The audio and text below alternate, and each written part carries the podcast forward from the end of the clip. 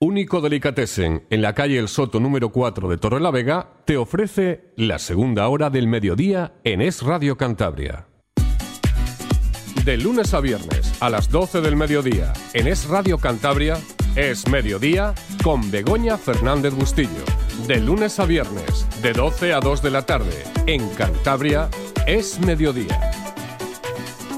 Comenzamos, señores oyentes, nuestra segunda parte aquí con esa sección de ondas de amor y sexo de la mano de Carlos San Martín Blanco. Muy buenos días, Carlos. Buenos días, Begoña. Bueno, vamos a seguir con las claves para aprender a tener esa buena relación de pareja o mejorarla. Sí, vamos a seguir con nuestra serie. Creo que vamos hoy por el episodio 4, me parece. Ya no lo sé, ya he perdido no la es- cuenta. no sé si es el 4 o el 5. Y los que, como, como decían las te- abuelas, y lo que te rondaré. Efectivamente. y lo que te rondaré.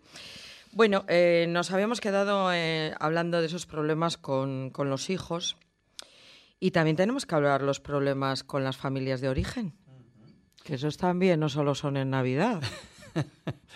Bueno, el otro día decíamos que, que desgraciadamente esos conflictos son algo extraordinariamente habitual y que incluso en muchas ocasiones llega a, a generar conflictos graves que, que pueden llegar a terminar con la relación, que pueden ser el origen de una ruptura.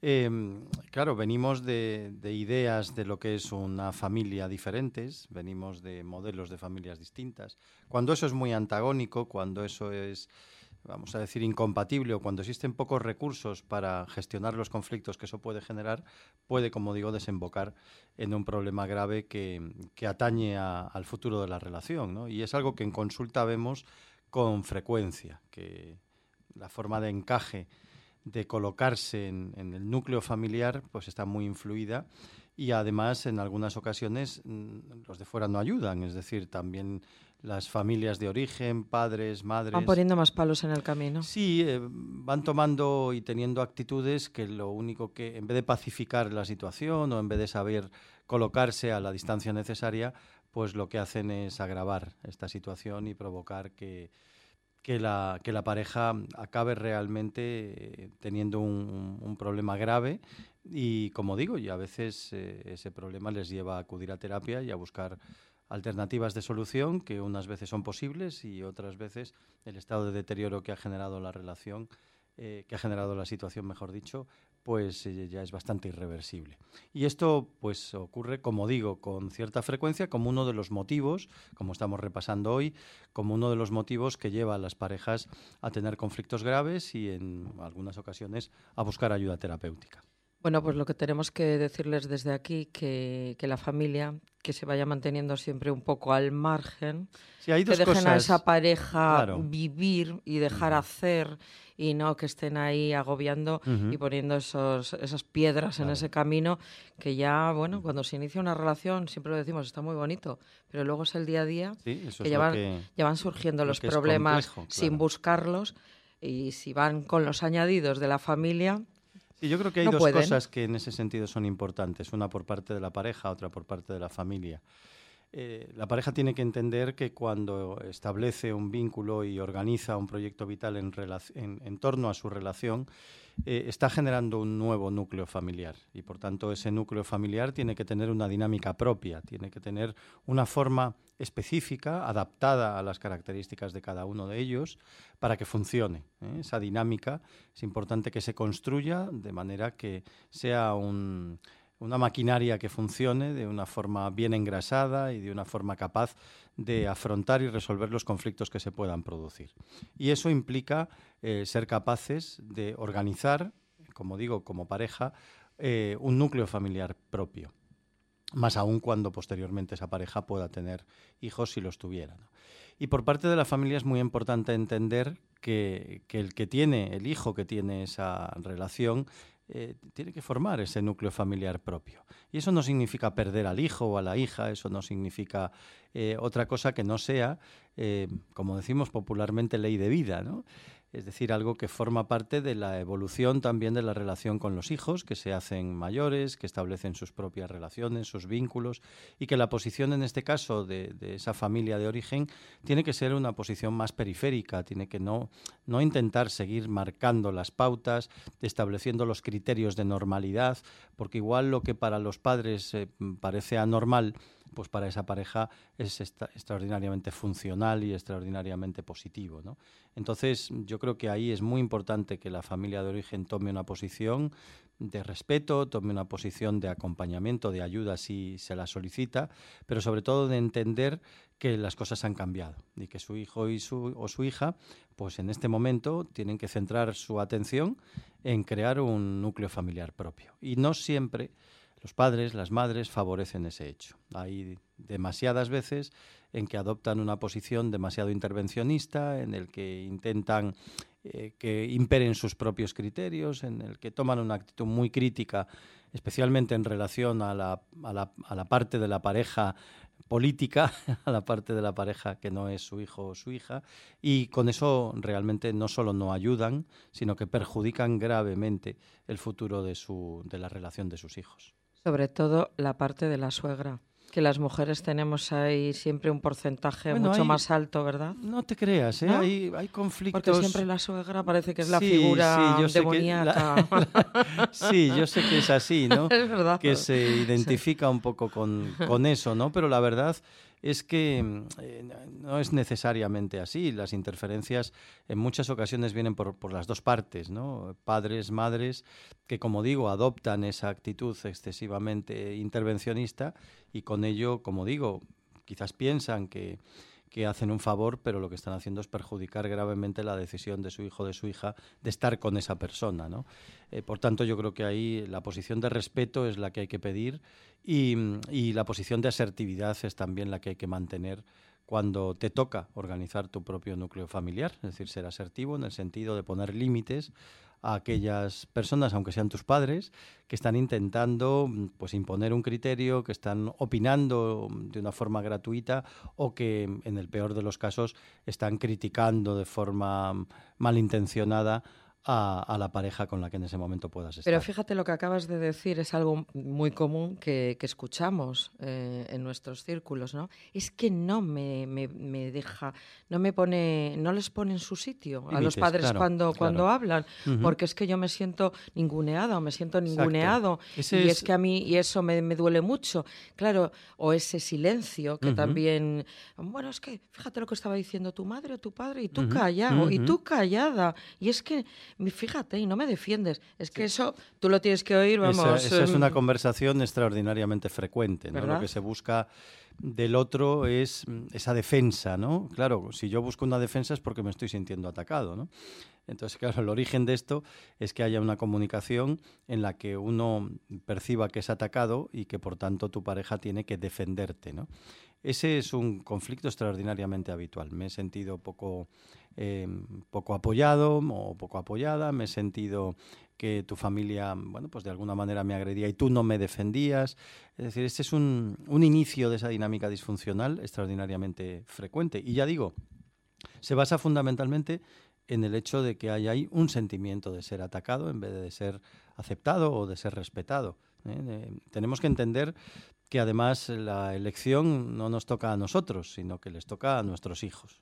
Y por tanto, eh, independientemente de que esa persona nos caiga mejor o peor o regular, lo que tenemos que hacer es aceptar esa elección y tomar, insisto, una posición periférica. La verdad que, Carlos, tiene que ser una pena que una, eh, una, vamos, una pareja, en este caso, se destruya por, por los familiares. Es que, que, ellos eh, tengan bueno, pues esa buena relación y que de, repente ahí vean que, que, están bombardeando ahí la pareja y que sean sus propios familiares. Sí, sí. En este caso, pues padres, hermanos. Sí, dentro de, dentro de esa situación lo más habitual es la interferencia por parte de los padres, ¿eh? aunque también puede haber otro tipo de, de, familia alrededor, pero lo más contundente suele ser por parte de los padres. Y es más frecuente que ocurra a partir del nacimiento de hijos, en que los abuelos, como comentábamos el otro día, no saben estar en la posición adecuada, no saben tomar el rol que les corresponde y ahí empiezan los problemas, ¿no? Ahí empiezan las interferencias, ahí empiezan los conflictos, en un momento en el que también cada miembro de la pareja está viviendo esa experiencia por primera vez, está un poco despistada, tienden a fiarse también o a confiar excesivamente en el apoyo del abuelo, de la abuela, pues porque dan por hecho que, que les pueden orientar o que les pueden apoyar y ahí pues esos límites de los que hablamos se vuelven más laxos y empiezan los conflictos. ¿no? Y, como decía antes, eh, no estamos hablando desgraciadamente de algo extraordinario, estamos hablando de algo que en consulta vemos cotidianamente, que lleva a las parejas a buscar ayuda y que a veces, como decía, pues desgraciadamente lleva al final de la relación. Bueno, y que, como tú bien has dicho, lleva a las parejas a buscar ayuda. Si alguien nos está escuchando ahora, busquen esa ayuda. No se queden de brazos cruzados y vean cómo, su pareja se, va destruyendo. Siempre hay que buscar esas ayudas profesionales. Cuando tú ves que no puedes solventar esa situación y, va pasando el tiempo y eso se va enquistando, porque a, medida que pasa el tiempo, la bola se hace más grande. Y desgraciadamente y te suele ser así. Entonces hay que buscar esa ayuda profesional siempre e intentar por todos los medios salvarlo. Si, si, oye, si estás bien, si no estás bien, pues como se suele decir, cada mochuelo a su olivo, ¿no? que vayan volando. Bueno, ¿y esos problemas domésticos, Carlos? Bueno, esa es otra, eso es otra de las ah, cosas con las que, que tú pasas el aspirador ¿eh? y, y, y, con el aspirador ya tienes bastante y yo me toca recoger la ropa, planchar la comida, los niños, claro, y tú con el aspirador ya te has quedado. Sí, la verdad es que ese tipo de cosas. bueno, pongo un ejemplo tonto, ¿eh? Generan. No, pero fíjate, cosas a veces tan aparentemente cotidianas o domésticas, como dices, ¿no? Son capaces de ir generando un desgaste, son capaces de ir generando un desencuentro, un mal ambiente, un mal rollo, como decimos vulgarmente, entre la pareja, que va más allá de la importancia que pueda tener ese aspecto. ¿no? Además, también tiene un valor simbólico muy determinante. ¿no? Hablamos, cuando hablamos de esto, hablamos de, roles, ¿no? Hablamos un poco de roles de género, hablamos un poco de que eh, seguimos ahí anclados, aunque las cosas hayan mejorado o cambiado, pero seguimos ahí anclados todavía en que esa maldita palabra del género, ¿no? que es la que crea desigualdades. ¿eh? algunos intentan reafirmar el concepto lo que tenemos que abolir ese concepto y ser personas y, tener comportamientos independientemente de que seamos hombres o mujeres. Pero todavía las estadísticas además apoyan esto que voy a decir. La carga eh, que tiene en, las tareas eh, domésticas la mujer es extraordinariamente mayor que la que tiene el hombre. Cuando comparamos los tiempos eh, que la mujer dedica a las tareas de, la casa y en los tiempos que dedica el hombre todavía hay una simetría extraordinariamente importante. Y con la crianza de los hijos pasa igual. exactamente igual, efectivamente. Es cierto que en ese sentido hemos avanzado y que hay hombres que cada vez van asumiendo esa responsabilidad que tienen, pero hay otros que lo siguen aún viviendo, pues como decías hace un momento, bueno, yo ya paso la aspiradora, ¿no? Es decir, como, como si fuera eh, algo extra o como si fuera algo que correspondiéndole a la pareja, efectivamente, ¿no? La, la, típica frase de ¿qué te hago? ¿no? Claro, te hago un favor. ¿En qué te ayudo? Sí, ¿eh? sí. Eh, y además, bueno, bien intencionada, ¿no? Pero claro, esa frase tiene un trasfondo muy, muy concreto, ¿no? Y es la idea de que al final la responsabilidad es tuya y yo sobre algo que es tu responsabilidad te echo una mano, porque además soy muy majete y, como soy muy majete, pues te voy a echar una mano pasándote la aspiradora. ¿eh? ¿Qué, te puedo hacer? ¿Qué te, eh, te hago? Te pongo la mesa. ¿Qué te hago? Te voy a poner la mesa, te voy a quitar la mesa. Oye, ¿tú en tu casa qué haces? Yo pongo la mesa, yo quito, le, pongo la mesa, le quito la mesa, le, quito, le paso le pongo y le paso la le paso la aspiradora. Con el le por delante. Efectivamente. Entonces, fíjate cómo eso ya denota que hay ahí todavía socialmente una asunción de, como decía antes, de, de roles que, tenemos que superar, ¿no? Y tenemos que entender que dentro de un proyecto, pues eh, los dos tienen que estar implicados en todo lo que conlleva ese proyecto, a, todo aquello que pueda ser más amable, pero también aquello que es menos amable.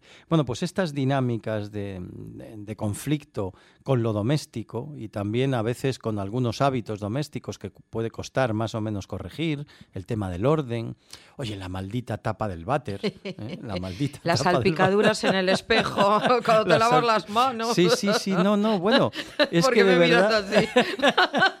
Es que me están Bueno, mirando, aquí- señores oyentes, Javier, como Sí, diciendo... sí, sí, sí. "Uy, uy, Estamos uy". que entrando en terrenos pantanosos. Tiene que. de- me- me ponen ridículo, ¿te has dado cuenta? Voy a preguntarle, Joana, a ver si salpicas el espejo. Sí, Es que tu mirada te la conozco, vamos. sí. Bueno, pero lo importante no es si lo salpicas, lo importante es si luego lo secas. Claro. cuando me acuerdo. Pues ves, eso ya crea conflicto. Pero mira, no solamente estoy perdiendo pelo en la cabeza, pierdo, tam- pierdo también neuronas. Bueno, pero espero no, que no, tengas no, una no. buena neurogénesis. Escucha, eso ya no es perder neuronas, eso es coger uno cuando se lava las manitas, Bueno, se las ha jabonado, eh, se las eh, ha aclarado. No, no le quites la palabra a Carlos. Ya, es ya, el ya. centro. Has visto cómo qué malo es conocerse, ¿eh? qué Bueno, malo aquí, es conocerse. aquí nuestros oyentes pueden apreciar que efectivamente las tareas domésticas pueden No, generar no, yo, yo- conflicto. yo reconozco que lo único, lo único que no hago, que no hago es planchar. Una vez me puse a planchar no sé qué y, y fue un desastre. Recibí una bronca tan grande que dije yo, una y no más como Santo Claro. Tomás. Pero- hago de todo lo que tengo que Pero hacer igual en casa. no pusiste el empeño suficiente. Bueno, Claro, claro, pero fíjate, esa es una de las cosas que en consulta ocurre de vez en cuando, ¿no? Eh, Con cierta frecuencia. Bueno, es que yo fui a pasar, fui a planchar y luego tú me corregiste y dije, ya no vuelvo a planchar más. Claro, muy mal. Hombre, ahí hay dos errores, ¿no? Uno es la forma de corregir, que probablemente no es la más correcta, y otra es la forma de, de utilizarlo salirme, como coartada. de salirme del... de- Bueno, Entonces, bien. cuando realmente, cuando realmente, pues lo razonable es, bueno, yo te digo, oye, entiendo que no sepas corregir, mira, eh, que no sepas planchar, mira, Se voy hace a, así. voy a enseñarte un poquito cómo se hace. Y lo segundo es también tener la vocación de decir, voy a aprender a planchar porque forma parte de mis tareas domésticas. Luego haya una distribución de tareas, perfecto. De hecho, yo suelo mm, animar a las parejas cuando este conflicto existe a que hagan esa distribución incluso de forma ordenada. ¿eh? Que cuando realmente hay, hay un, un problema sistémico, pues lo que hagan es estructurar cuáles son las tareas a desarrollar y que haya una distribución de esas tareas y una responsabilidad en el cumplimiento de esas tareas. También, por cierto, a nivel numérico, es decir, paso la aspiradora. Claro, para uno igual la aspiradora hay que pasarla todos los días, para otro hay que pasarla dos veces a la semana.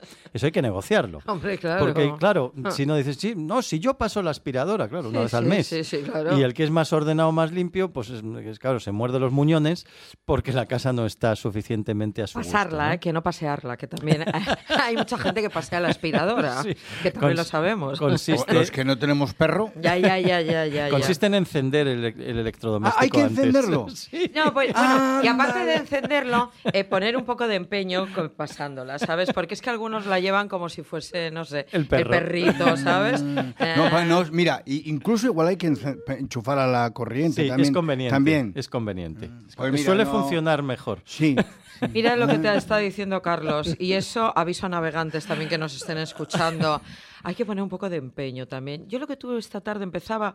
Venga, trae todo lo de planchar, que voy a empezar a planchar. Que voy a poner Yo un creo empeño. Empezar- con, buen las, día. eh, empezar Eh, con las ¿ves? prendas pequeñas. Carlos, que yo creo que queda buen día hoy, ¿no? Sí, hoy, bueno, estamos Nuestro amigo Guillaume un- seguramente hoy le da las, las palas. Ya, ¿cuán- ¿Cuánto viento hace ya? No, así no, así no avanzamos. No, ¿eh? ya lo sé. Así no avanzamos. Así Así vamos. perpetuamos los roles. Claro que Así sí. No, no, no, muy roles. mal, ¿eh? No, el, el mío es un radiano, no tengo roles, yo no. Este está muy gracioso por la mañana, pero luego le voy a leer yo la cartilla. Ya te diré yo las cosas que yo hago en casa. Sí, sí, pero eso de la plancha tienes que dar ejemplo. Y, Y, y que tú, me digan a mí dentro de un poco que ya... No veas cómo he aprendido a planchar. Me gustaría oírlo. Bueno, yo creo que esto es como lo de hacer la cama, ¿no? Yo a menudo escucho, especialmente chicos, decir, yo es que no sé hacer la cama. Y yo siempre les digo, hombre, eres ingeniero, no es tan difícil eh, meter ah. cuatro esquinas de una sábana. ¿Te crees en un que hay, que colchón. hay que hacer una integral hombre, definida ahí? Si Bueno, estás, bueno. si estás ¿Eh? diseñando puentes, pues seguro que esto te resulta más sencillo. Bueno, ¿no? Pablo sí lo haría. hecho. Pablo, tú que has diseñado puentes, ¿qué Yo tal la hago, cama? yo hago la cama, por ahí no me pescáis, o sea que nada. Uy, uno sí, uno no, ¿eh? Tenemos aquí... Yo también la hago. Está todo repartido. Bueno, está todo ahora ya como los niños, yo también la hago. También la hago, sí, sí, sí. sí. sí, sí. Sí, sí. Ala, a callar. Bueno, pues esos problemas domésticos... Bueno, ejemplificamos, como Sí, sí, pueden sí. Observar no, vale, nuestros eh, o sea, oyentes. el- yo, va- vamos, de aquí voy al infierno. Solo nos falta el joven. El Mira. joven, ¿tú qué? ¿Pasas el aspirador? Yo no le paso, la verdad. No. ¿Haces, a- ¿haces algo en casa? Sí, sí, hombre, sí. Ah, Sí, sí. ¿cómo qué? Recoger lavavajillas, ponerle, a veces la lavadora, la basura. Vaya, no está mal, pero mi, puedes cua- hacer- mi cuarto, ¿Le tienes una o ordenado? dos veces a la semana le ordeno. Una o dos veces, vaya. No, no está nada no mal. Está mal, no está nada mal no está para un nada mal. joven, ¿eh? Claro. No está claro. nada mal, Mario. Has pasado, has Claro. pasado el casting. ¿Me dais, no el, check, ¿Me dais el check, no? Sí, Sí, sí, sí, sí. sí, sí. Check, sí. checked out, checked out. No, no va a ser de aquellos que me comentan que en su casa hacen todo al 50%, ¿no? Y te dicen, em, mi mujer cocina, yo me lo como. mi mujer limpia, Oye, yo, man- buena, yo buena mancho. respuesta. Carlos, es muy buena respuesta. Pues yo uno de esos en casa no lo aguantaría. ¿Qué quieres que te diga eso del 50%? No, no, voy, no comulgo, ¿eh? No, no, no. No comulgo yo con Eso ello. es una trampa, esa es una Jo, trampa. es que es una trampa muy grande. Pero fijaros que lo que decimos más allá de- del gracejo, ¿no? Que al final es algo que acaba creando disconfort, ¿no? Porque si no hay esa implicación compartida, pues al final se genera una simetría, ¿no? Eh, Al final cuando uno está en casa y sigue haciendo tareas mientras el otro está sentado en el sofá, ¿no? Eso va generando una sensación de malestar, va generando una sensación de injusticia, de que por qué tengo yo que seguir con mi jornada laboral en casa y, y tú puedes permitirte ese descanso, ¿no? Si somos equipo, somos equipo y como equipo, pues vamos a intentar que los dos tengamos esos tiempos de descanso y que los dos, gracias a tener una implicación compartida, pues podamos mm, disfrutar de un mínimo de, de tiempo libre, ¿no? Yo creo que es poner un poco de sentido común y, y Y- pensar que una Bueno, y mujer... salir y salir de posiciones cómodas, Claro. porque también tenemos que entender que para los hombres esto, pues es un privilegio entre los muchos que tenemos. Entonces el privilegio de considerar que las tareas corresponden más a la mujer que al hombre, pues simplemente se tiene que acabar por justicia social y porque, hombre, yo creo que también nosotros tenemos que dar un paso adelante, abandonar algunos privilegios que repercuten negativamente en la vida de, de- de nuestras parejas y en general en la vida de las mujeres. ¿no? El patriarcado nos ofrece esos privilegios y nosotros tenemos que tener la mm, sensibilidad y la coherencia como para renunciar y entender que, que también esto va con nosotros. Y luego, por ejemplo, muy bien lo que dice Mario, de que hace todas esas cosas como yo hice con mis hijos, que, que aprendan a hacer esas cosas cuando vayan a tener sus parejas. Efectivamente. Porque luego encuentras, si yo en mi casa no hacía nada, es que a mí mi madre no me ha dejado nunca hacer nada. Bueno, pues mira qué suerte tienes que no Claro, te deja nunca que- hacer nada. lo que pues aquí sí que lo vas a claro, hacer. lo que deberíamos es criar adultos funcionales, independientemente que sean niños o niñas. Mira, el otro día una, una persona, una paciente que, que ha vivido en Finlandia, me contaba, eh, no, recuerdo cómo surgió esto en, la consulta, pero eh, hablando me contaba cómo era un poco algunos aspectos que le habían llamado la, atención de, Finlandia a nivel educativo. ¿no? Esta eh, mujer es maestra. Y una de las cosas que me decía es que en, este país y al parecer en el resto de los países nórdicos, una de las asignaturas y una de las cosas en las que más inciden en niños y en niñas es en el aprendizaje de tareas domésticas. Es decir, eh, los niños en clase eh, incorporan costura, incorporan cocina, incorporan eh, autocuidado, incorporan eh, aspectos de ese tipo que después van a ser funcionales para su vida cotidiana cuando sean Me adultos. parece estupendo. ¿eh? Entonces, eh, eso es desde pequeñito normalizar y entender, interiorizar que todo ese tipo de tareas que forman parte de tu autocuidado, que forman parte de, de lo que implica tener una independencia vital, es esencial asumirlas e interiorizarlos desde los primeros años y, por supuesto, desarrollar las habilidades para desempeñarlas. Yo desde aquí también les invito a las madres que cojan y hagan eso con sus hijos. Sí, porque todavía Porque seguimos. no veas qué bien les todavía- viene luego todavía cuando seguimos- se independizan. Todavía seguimos eh, potenciando el que los Sí, niños tengan pues esos no. privilegios masculinos de los que yo hablaba eh, de- dentro de la propia familia. Todavía vemos pues muchos entornos familiares en los cuales la niña eh, tiene una mayor responsabilidad en el apoyo a su madre en las tareas domésticas y el niño pues es un poco más el príncipe, es un poco más el que mm, tiene ciertos privilegios, insisto, por el hecho de ser hombre. Y eso pues eh, creo que es importante hacerlo consciente porque le estamos haciendo un flaco favor a ese Muy niño. flaco. Mm, Le estamos induciendo, le estamos normalizando ese privilegio que probablemente en su vida adulta le va a costar algún conflicto y le va a costar algún problema. Yo la verdad que me siento muy finlandesa, ¿eh? Ujú. porque así es como el mayor que Ujú. ya está independiente sabe hacer de todo Claro, es y que- este pequeño Es va que- por la es misma que al línea. final, al final esto es como, como una escuela de vida, ¿no? Es algo que cuando se independizan, pues no tienen ningún tipo de dependencia de nadie porque son capaces de cocinar, son capaces de planchar, son capaces de ordenarse, son capaces de hacer una compra, de gestionar, que también por lo visto les enseñan de gestionar cierta economía propia y, demás, eh, de manera que los convertimos en adultos funcionales, que al final eh, lo, lo que estamos haciendo desde la sobreprotección es justo lo contrario, ¿no? generar personas incapaces de tener una autonomía personal que les permitan desempeñarse en la vida con garantías. Qué importante esa independencia y, y- cuando, cuando ellos abandonan ese nido, Claro. que, que funcionen por ellos mismos sin necesitar nada de nadie. No esas independencias, me independizo, voy a comer a casa de mi madre, me independizo Ah, y que me la planche colada. mi madre, me independizo Sí, y no me llega el dinero y voy donde mi madre. No, no, esos ya no son independencias. Exacto. Estos son, me parece, un poco, a veces, vamos a decirlo, como algunas comunidades que tenemos por ahí. Para, para lo que les viene en gana. Hacemos una pausa. Estás escuchando Es Mediodía en Es Radio Cantabria.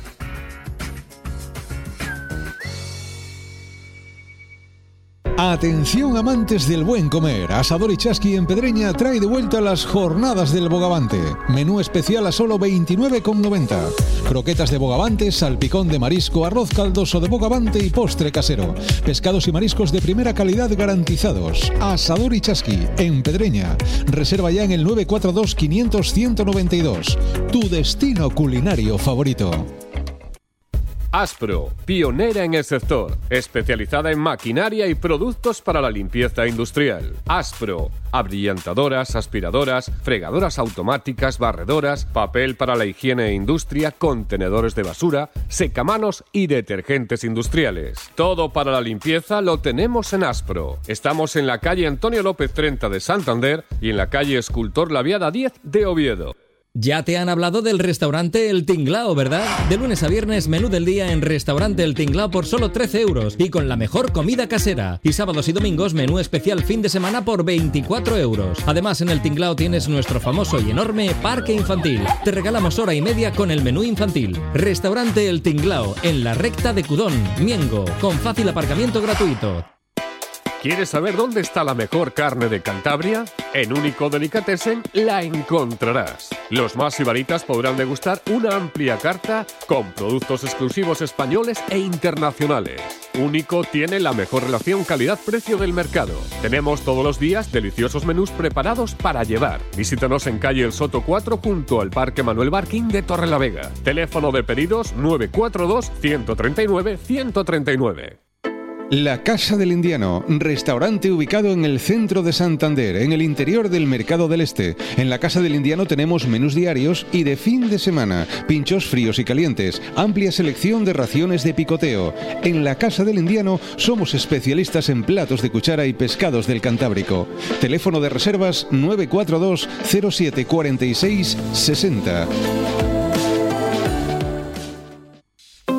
Bienvenido al seductor mundo de las flores en todas sus magníficas variedades, colores y formas, como solo la naturaleza puede crear. En Floristería Valdecilla le ofrecemos un amplio catálogo para resolver sus necesidades y con servicio de entrega a domicilio. Ven a visitarnos a la calle Padre Rábago 16 de Santander. Estamos también en la Galería del Hospital Valdecilla. Teléfono de contacto 942 332100.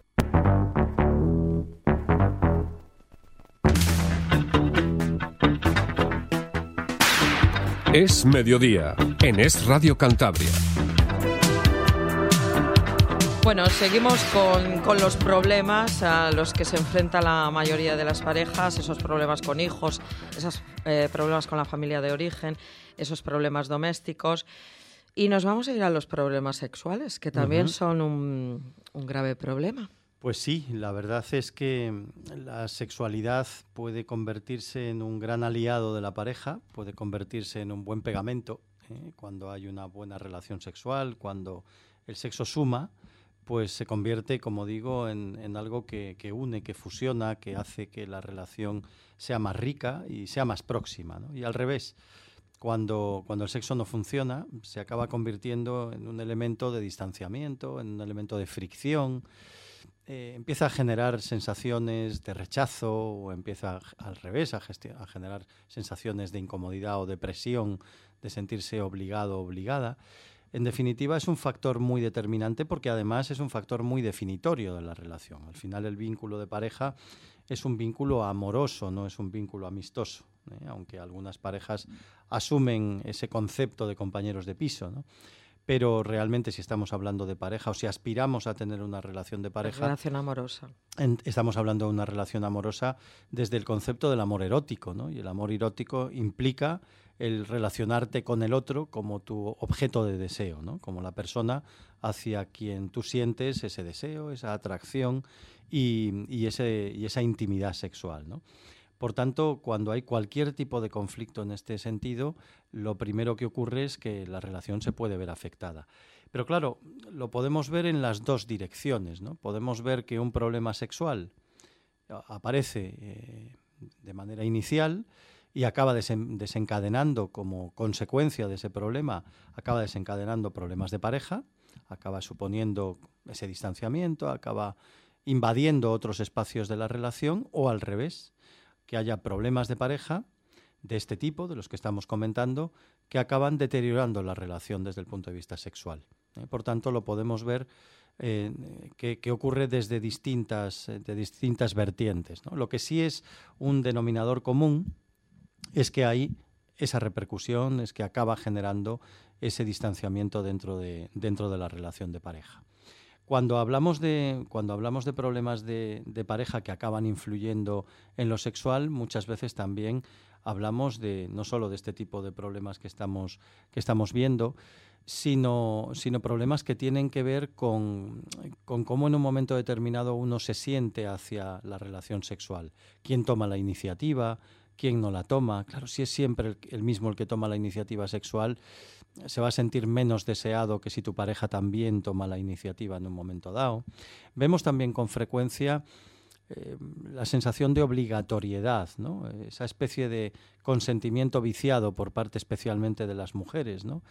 Parece que toca tener sexo, ¿eh? parece que esto es una obligación, parece que lo interiorizamos como algo que, mm, que tiene que tener una frecuencia determinada porque si no hay un cierto conflicto. ¿no? Ah, Caemos a veces en la trampa de pensar que mm, especialmente el hombre tiene una necesidad sexual y con ello pues la mujer tiene que aceptarlo, asumirlo como parte de sus obligaciones maritales. Todo esto rompe el sexo, todo esto rompe el interés por el sexo, todo aquello que se convierte en una obligación, que se convierte en algo a lo que accedes, algo que aceptas por cierta presión, por, O por, miedo a perder a tu pareja. Exacto, por miedo a las consecuencias, por miedo al enfado, por miedo al cierto chantaje emocional que lamentablemente algunas veces se hace.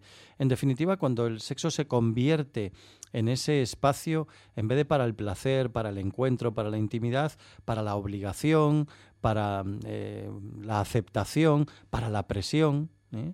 vivirlo como una necesidad, insisto, en vez de como un deseo, todo eso acaba adulterando mucho la relación y generando con frecuencia problemas eh, secundarios, problemas de pareja. Y luego hay problemas sexuales que acaban, acaban calando a la relación. Es decir, cuando, cuando un hombre pues, tiene de repente una disfunción eréctil o un problema de deseo, o cuando una mujer tiene un problema de dolor a la penetración, o tiene pues también una falta de deseo, problemas sexuales que se pueden originar por, incluso a veces, por, problemas médicos. La disfunción eréctil es frecuente que tenga un origen psicológico, pero también, como hemos comentado en estos micrófonos más de una vez, pues hay enfermedades médicas, desde una hipertensión hasta una diabetes, que puede provocar una dificultad con la erección. ¿no? Y cómo esa dificultad con la erección acaba alterando la relación sexual acaba generando también sentimientos pues de culpa en el varón, de rechazo en la mujer, en relaciones heterosexuales. En definitiva, acaba calando y acaba generando esa dinámica que, que, va crispando la relación y que va provocando que también se acaben extendiendo ese tipo de dificultades sexuales a otros ámbitos de la pareja. ¿eh? Por tanto, el sexo, como digo, es un magnífico pegamento. Las parejas que tienen una relación sexual eh, de complicidad, que tienen una relación sexual siempre deseada, siempre buscada, placentera, pues acaban uniéndose más. Una pareja cuando ha tenido sexo y sexo de calidad va a estar unos días como más cariñosos, como más cercanos, como más apegados el uno al otro. ¿eh? Y al revés, cuando llevas dos meses sin acercarte, pues probablemente hay más distancia, probablemente hay más frialdad. ¿no? Por eso digo que el sexo es un magnífico pegamento. Y cuando hablo de la palabra sexo, una aclaración, como siempre hemos intentado también desde estos micrófonos, es trasladar la idea del sexo como algo que va más allá de la penetración, que va más allá del aquí te pillo, aquí te mato, que va más allá de, de la experiencia genital. El sexo es una experiencia corporal, debería serlo, una experiencia de placer, una experiencia de contacto. Eh, como yo digo con frecuencia, tenemos tres metros cúbicos de piel, no nos empeñemos en disfrutar solo de tres centímetros cúbicos de piel.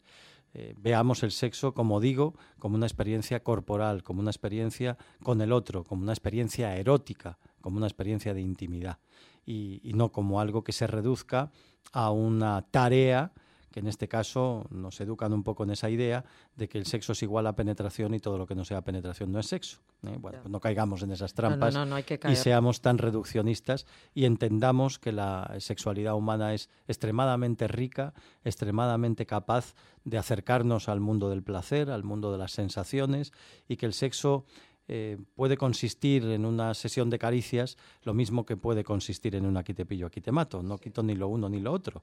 Pero no, no reduzcamos porque Solamente entonces una cosa. nos estamos perdiendo, como digo, un mundo de sensaciones. Además de verdad. El, el coger y, y, hacer esos descubrimientos. Uh -huh, claro, el sexo al final es eh, una experiencia, ¿no? Y por tanto, ante una experiencia es importante tener una actitud de exploración. Ponerse, yo lo suelo decir de broma, el gorrito de Indiana Jones, ¿no? Y tomar una actitud de explorar, tomar una actitud de conocer, tomar una actitud de, de ampliar también en un momento dado esa experiencia, de poder experimentar pues, pequeñas cosas, eh, porque al final también la rutina, eh, el sexo no deja de ser una conducta y también la rutina acaba pudiendo atrapar un poco a la pareja, ¿no? La rutina en cuanto a conductas sexuales, bueno, pues muy aprendidas que se acaban, acaban formando parte del repertorio sexual de la pareja y que, y que acaban resultando de alguna manera rutinarias o incluso aburridas, ¿no? Y de hecho hay eh, personas, hay parejas que te comentan esto, ¿no? Que te es que, es que es que es aburrido, es que, claro, si yo empiezo una relación a las 10 y sé lo que va a estar pasando a las 10 y 10, coño, pues me quedo viendo la serie de Netflix que, que, que no sé cómo va a terminar, ¿no? Que voy a disfrutar no, más con, claro, con, Netflix. No tengo mucho incentivo porque al final, bueno, pues esto es algo muy plano, muy monocromático. Por eso digo que tenemos que tener una actitud de explorar, una actitud de,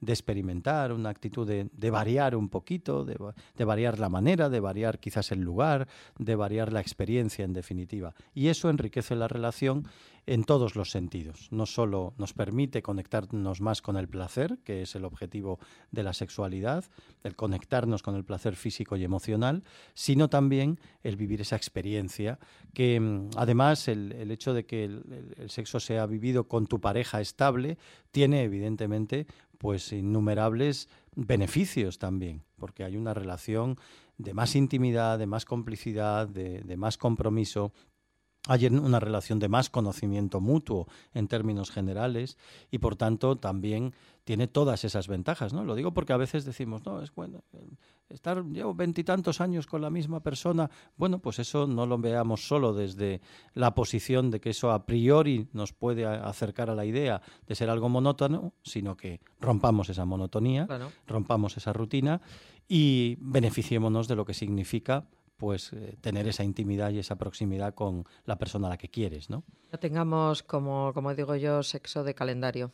Bueno, es decir, eh, sí, te has ah, puesto casi las X en los días y las horas, ¿no? Sí, sí. Eh, jueves, viernes no. Bueno, a veces no te Sábados creas. sí. A veces no te creas. A las 3 no, a las 7. A- Hombre, es que eso también, yo oigo cada cosa que... Sí, sí. Bueno, pero a veces no te creas que hay parejas ¿no? que tienen estilos de vida tan complicados Sí. que no les queda otra. Que ¿eh? Que no les es- queda otra o que, sea, que se que funciona de marcar calendario.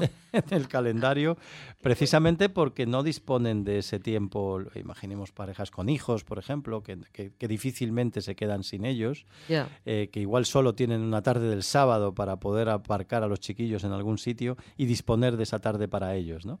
Eh, pero bueno, es cierto que es cierto que Bueno, pero cuando- ya hay, hay una, unos Sí, hay una motivos, razón. ¿no? Pero cuando, por eso digo que cuando el sexo es algo que está bien engrasado dentro de la pareja, pues es algo que va a surgir de una manera deseada, de una manera espontánea, porque es algo buscado. Sin porque- planificarlo. Efectivamente, porque es algo que forma parte de lo que nos gusta compartir.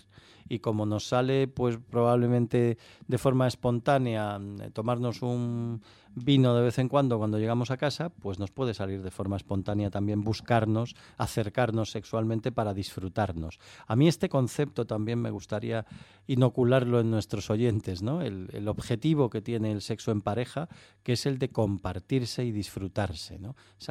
Percepción de disfrutarse juntos me parece muy valiosa y me parece muy contundente, cosa que no nos aporta, por ejemplo, una experiencia sexual más líquida, ¿no? Ahora, bueno, pues el sexo, el sexo se ha vuelto un poco también eh, motivo de consumo, ¿no? Eh, el capitalismo ha llegado al sexo, podríamos decir, ¿no? Y de hecho muchas personas, bueno, pues ven el sexo casi como algo que hay que consumir, ¿no? Como un producto de consumo, en esas relaciones líquidas que llamamos, ¿no? En esas relaciones sin ningún tipo de compromiso, sin ningún tipo de apego, simplemente como una experiencia puramente corporal, ¿no? Aunque yo creo que siempre que hay una experiencia sexual, eh, hay una parte emocional implicada en mayor o menor medida. Pero bueno, eh, como digo, ese tipo de, relación más, más eh, considerada desde ahí, eh, pues también genera muchas carencias. Es decir, no creo que haya que idealizarlo. Bueno, se puede ser una experiencia placentera, pero evidentemente no incorpora algunos elementos que pueden suponer para, para nuestra capacidad de disfrutar del sexo un, inconveniente, ¿no? El, el estar con una persona con la que hay esa relación líquida, con alguien con quien no vas a tener otro contacto, a quien probablemente no vayas a volver a ver o no tengas ni siquiera interés en volver a ver, ¿no? Y que además has conocido a través de una aplicación de citas con el único objetivo de consumir sexo. ¿Eh? Ya. No de disfrutar del sexo, No. sino de consumir sexo. Pues quedémonos con esas dos palabras, consumir no, pero disfrutar y compartir. Sobre todo disfrutar disfrutarse. y compartir. ¿eh? ¿eh? Sobre todo En- la pareja, que es muy, muy importante. Vamos a pausa. Estás escuchando Es Mediodía en Es Radio Cantabria.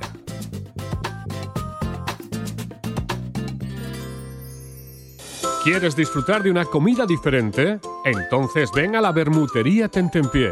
Puedes degustar tapas y pinchos, gildas tostás, empanadas argentinas, raciones de ahumados, platos calientes y postres, acompañados de una excelente carta de vinos. Bermutería Tentempié. Estamos en el renovado Mercado del Este de Santander. Horario ininterrumpido de martes a sábado de 11 y media de la mañana a 11 de la noche y los domingos hasta las 10 de la noche. Tu ortopedia es Medimobility, expertos en movilidad, posicionamiento, protésica, ortésica, plantillas, prótesis de mama, descanso, ayudas técnicas, servicio técnico y mucho más. En Medimobility tenemos prendas a medida para lipedema, linfedema y otras patologías. Además, realizamos todos tus trámites con el Servicio Cántabro de Salud. Tu ortopedia es Medimobility. Visítanos en Renedo, en el polígono de Raos y en Avenida de Valdecilla, Santander. Disfruta de la mejor comida mexicana en el restaurante Mar de Cortés frente a la segunda playa del Sardinero. Ven a probar nuestros deliciosos platillos y antojitos mexicanos. Restaurante Mar de Cortés. Teléfono de reservas 942 69 35 34. Restaurante Mar de Cortés, tu restaurante mexicano de referencia en Santander. ¿Quieres saber dónde está la mejor carne de Cantabria? En Único Delicatessen la encontrarás. Los más ibaritas podrán degustar una amplia carta con productos exclusivos españoles e internacionales. Único tiene la mejor relación calidad-precio del mercado. Tenemos todos los días deliciosos menús preparados para llevar. Visítanos en calle El Soto 4 junto al Parque Manuel Barquín de Torrelavega. Teléfono de pedidos 942 139 139. Ya te han hablado del restaurante El Tinglao, ¿verdad? De lunes a viernes, menú del día en Restaurante El Tinglao por solo 13 euros y con la mejor comida casera. Y sábados y domingos, menú especial fin de semana por 24 euros. Además, en El Tinglao tienes nuestro famoso y enorme parque infantil. Te regalamos hora y media con el menú infantil. Restaurante El Tinglao, en la recta de Cudón, Miengo, con fácil aparcamiento gratuito. Es mediodía, en Es Radio Cantabria, con Begoña Fernández Bustillo. Bueno, estamos hablando, señores oyentes, de esos problemas eh, que surgen en, en la mayoría de las personas. Y mm, nos habíamos ido a publicidad hablando de esos problemas sexuales que lo que tenemos que hacer es eh, saber compartir, saber disfrutar con, con nuestras parejas. Y, mm, bueno, siempre se suele decir, ¿no? El no ser egoístas también, porque mucha gente también en el, en el tema sexual que es egoísta, hay que decirlo, Carlos. Bueno, yo creo que... mm, Yo no sé si es la palabra Sí, sí, adecuada, sí, pero como O- diciendo, o, ego- bueno, o egocéntrico, o egocéntrico. yo, yo, yo, yo, yo, quien- yo, y, hay quien- y la otra persona que tienes al lado, Claro. que cuenta, ¿no? Hay quien, quien adopta esa actitud ha- hacia el sexo, ¿no? Viéndolo, bueno, pues como, como un campo de disfrute propio, ¿no? Y no como algo compartido. Por eso yo hablaba de la palabra disfrutarse, ¿no? De, de- tener esa percepción de que el sexo como experiencia pues es algo que es importante compartir y es importante disfrutar junto al otro, ¿no? Eh, y es cierto que hay personas, bueno, pues que, que- que se concentran más, digamos, en el objetivo de, de vivir esa experiencia en positivo y olvidarse un poco de la forma en la que la otra persona disfruta. Y luego también cometemos errores frecuentes, que es el de no preocuparnos de, de- cómo es nuestra pareja sexualmente, ¿no? de, de lo que le gusta, de lo que no le gusta. Damos, damos todavía demasiadas cosas por hecha, demasiados tópicos o directamente eh, no nos interesa mucho o consideramos que es algo de lo que no hace falta hablar, ¿no? Y a muchas parejas, de hecho, uno de los problemas que les ocurre es que eh, se comunican muy mal dentro de la esfera Ay, sexual. la ¿no? falta de comunicación. No son capaces de Mm. hablar con naturalidad, de poder hablar de, de cómo es para ellos, de cómo está siendo la experiencia sexual. Y el sexo es un aprendizaje. Cada persona somos un mundo. ¿Eh? Lo que para una persona puede ser algo excitante, para otra puede ser algo totalmente inaceptable. ¿no? Y eso es tan normal lo uno como lo otro. Digo el concepto de normalidad porque a mí es algo que me preguntan a diario en relación con esto. ¿no? Eh, ¿es, normal esto? ¿Es normal lo otro? A mí es normal que no me guste tal o cual cosa, eh, porque claro, también es cierto que hay prácticas sexuales que un poco se mm, socialmente se tienden a considerar como, como algo que tiene que ser deseable por todo el mundo, ¿no? Y hay personas pues que no les gusta, ¿eh? pues hay personas que no les gusta determinado tipo de juegos sexuales o determinado tipo de actividad sexual. Y eso es tan normal como el que les guste. ¿eh? Que no te guste la coliflor no te convierte en alguien anormal. ¿eh? A mí no me gusta la coliflor. pero que te, Y a los que nos pero que gusta, te guste tampoco. tampoco. Aquí ponemos los dos ejemplos. Entonces, eh, creo que esto es importante sacudírselo, ¿no? El sexo es una elección y tan normal es que te guste un juego sexual siempre y cuando entre dentro de los límites de la libertad sexual de cada uno como el que no te guste. Tú no eres menos, no estás menos liberado sexualmente porque, porque no aceptes el sexo anal, por Sí. decir algo, que, que aceptándolo. No eres más libre sexualmente porque te guste esa práctica o porque disfrutes de esa práctica que porque no la disfrutes.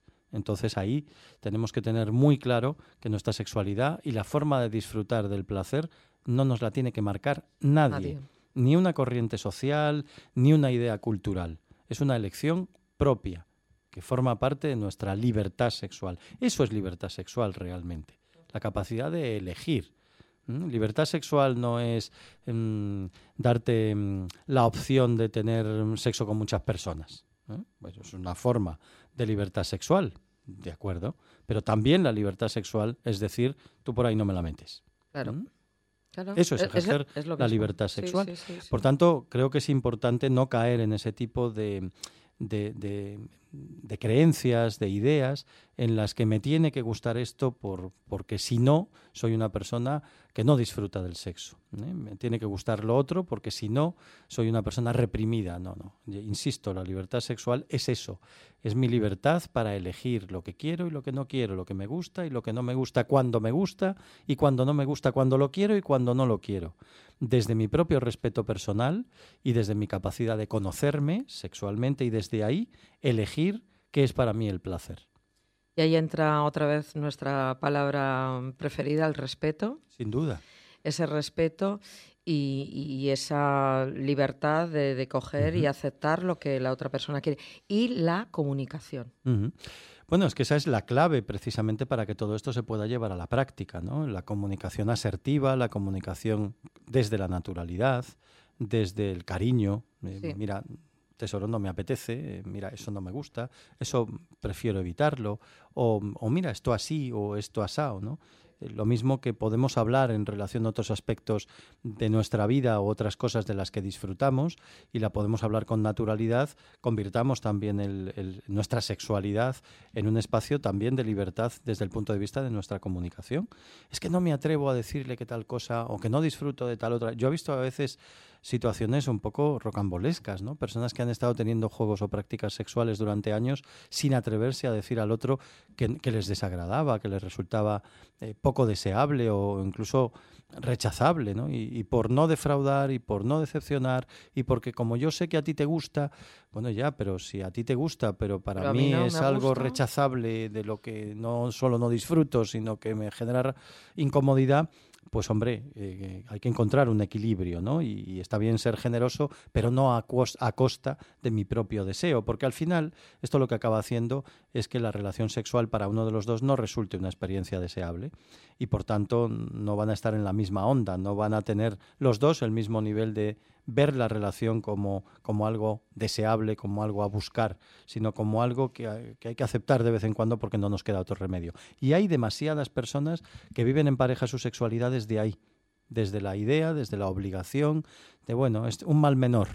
Esto es algo que me toca de vez en cuando, pero que no me conecta con, con mi, con mi placer, ¿no? Incluso muchas veces que aprendo a disociarme eh, de alguna manera para, para no pasarlo mal en una experiencia sexual. Y esto desgraciadamente es más frecuente también en el caso de las mujeres, eh, que aceptan un poco ese papel y también como consecuencia de que algunos hombres pues pues eh, como un digo poco- toman una actitud demasiado eh, inquisidora o demasiado eh, de presión e incluso a veces de, de cierto chantaje y eso acaba generando que la relación ya se produzca desde un desequilibrio en cuanto a lo básico que es desear esa experiencia.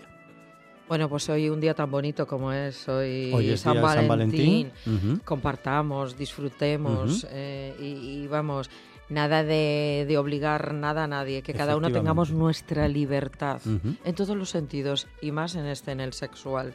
Que, que de lo que se trata es de pasar un rato agradable, no de que nos impongan y nos digan Claro. lo que... Pero ahí, como en todas las demás cosas, hay que definir bien ese concepto de libertad. Y al final, en el sexo, la libertad es nuestra capacidad de elección sin condicionantes, sin presiones y, también permitiéndonos esa capacidad de elección para algo que, como decíamos hace un momento, eh, se convierte en muchas ocasiones como un pegamento para las parejas. Esperemos que hoy día de San Valentín, pues echen unas gotitas de ese pegamento Sí, a lo largo del día sí, las sí, parejas que nos están escuchando. Que disfruten muchísimo con estos consejos que, que les damos aquí, ¿verdad, Carlos? Ese es el objetivo. Y, y bueno, de, de eso se trata, de pasar un, un día, no solo hoy, todos los días.